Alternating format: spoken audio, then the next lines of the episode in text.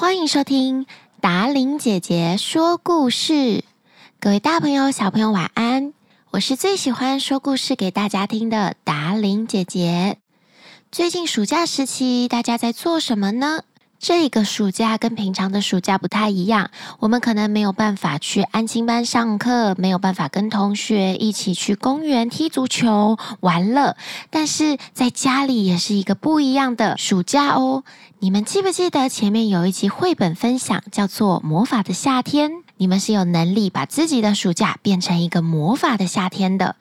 比如说，喜欢画画美术的小朋友，你可以在家里一天画一幅到两幅的画，这样暑假过去之后，你就有五六十幅的作品可以分享给你的朋友。如果你很喜欢听故事，你就可以反复的听达伶姐姐说故事里面的内容。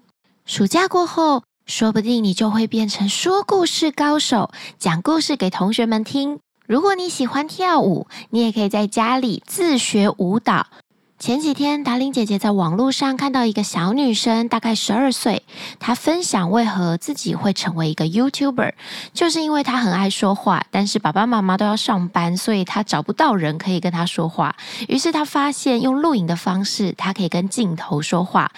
然后也因为这个兴趣，他必须要去学习怎么剪片、怎么上片，因此他又多了剪片的能力。他的订阅数可是比达令姐姐还高呢，超厉害的。从自己的喜好去发展，在做这件事情的时候，会伴随着很多开心。像达玲姐姐最近在写歌，每次写儿童歌曲的词的时候，我会搜集很多相关的主题资料，然后写出来，搭上曲子，再让我自己配唱出来以后，就有一种莫名的感动。听到这首歌的时候，就觉得好像自己的宝宝一样，是我慢慢生出来的。然后每一句词，每一个旋律，都是我自己很努力、很努力创作的。然后我更期待等歌曲整个制作完成，达伶姐姐再把它加入舞蹈的元素，呈现作品在你们的面前的时候，我就会觉得更愉快。这就是在做自己喜欢的事的时候，你会伴随着喜悦，慢慢的找到你们自己最喜欢的事情，未来变成你的工作，从里面获得成就感。希望你们也可以找到自己想要做的事情，然后借由这个在家里的暑假，努力的去发展成一个新的专长、新的能力。其实，在家里是有很多很多事情可以做的哦。喜欢看书的小朋友就更棒了，你可以读很多很多不一样的书，像最近日本的冬奥即将要开始展开了。喜欢体育的你，也可以在家里从线上支持这些运动选手，帮他们加油打气。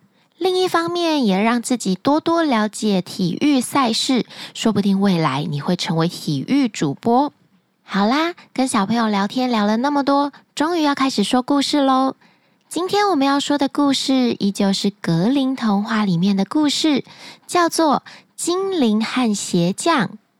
本故事由达伶姐姐改编。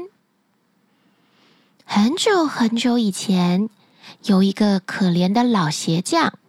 他虽然曾经制作出很多出色的鞋子，而且他也非常努力的工作，但是即使如此，他也挣不到足够的钱来养活自己，还有他的老婆。他变得越来越贫穷，贫穷到……连制作鞋子所需的皮革，他都要买不起了。他发现，他只剩下最后一些些皮革，可以做最后一双鞋。他非常小心地把这些皮革拿出来，放在工作台上。他决定明天早上再把它们缝在一起。哎呀！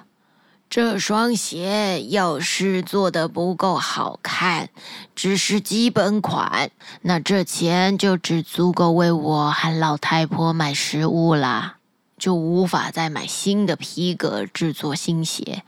如果我做一双设计款的鞋，也必须要设计得够好看，才有人喜欢上它，愿意出高价买它呀。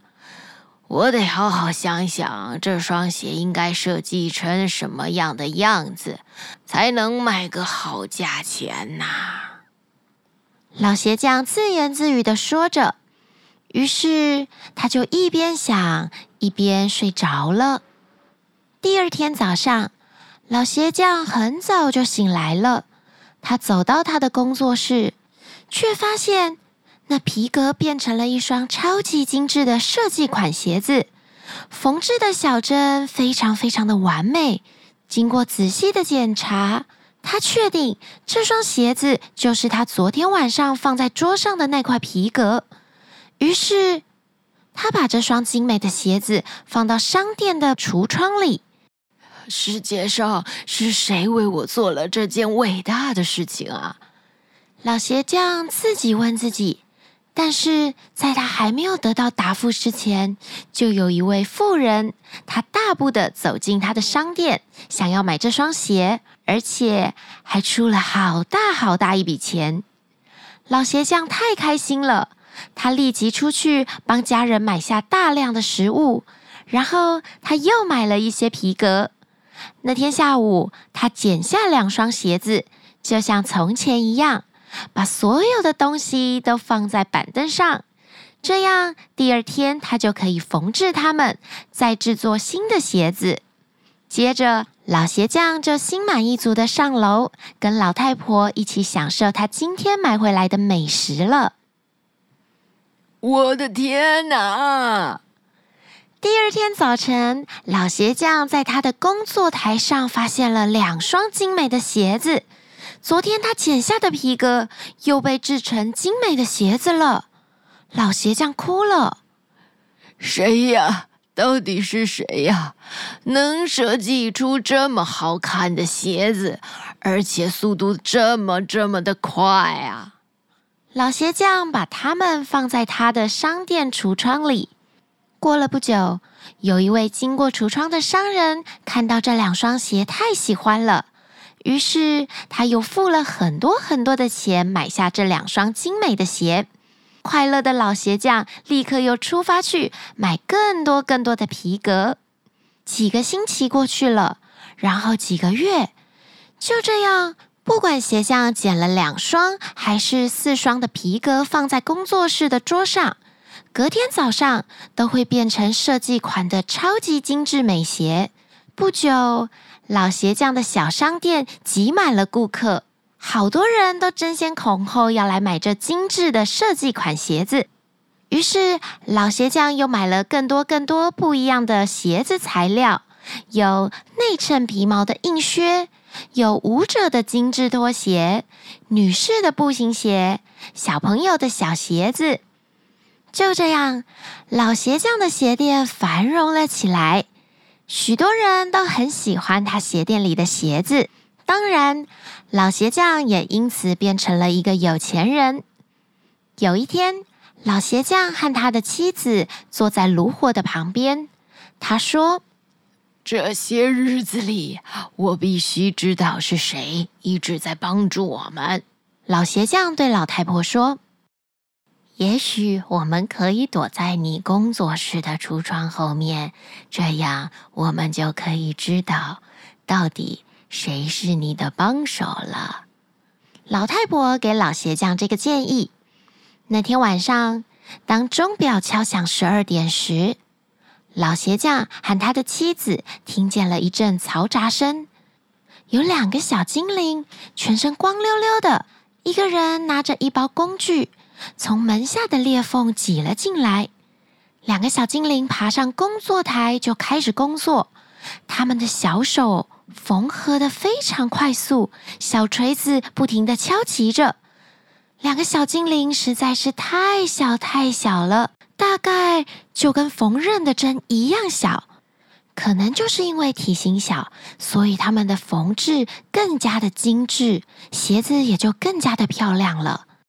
老鞋匠和老太婆没有出声，他们静静的在一旁看着两个小精灵制作鞋子，然后看他们制作完鞋子之后又怎么清理的。两个小精灵把老鞋匠前一晚留下的材料制作成精美的鞋子之后，他们就瞬间消失在门下了。在一旁看着这一切的老鞋匠对着妻子说：“那些小精灵对我们做了很多好事，差不多是圣诞节啦。我想，我们应该送他们一些礼物，让他们度过一个快乐的圣诞节。你说的没错呀，老头。那你做鞋子给他们，我就来做几件小衣服吧。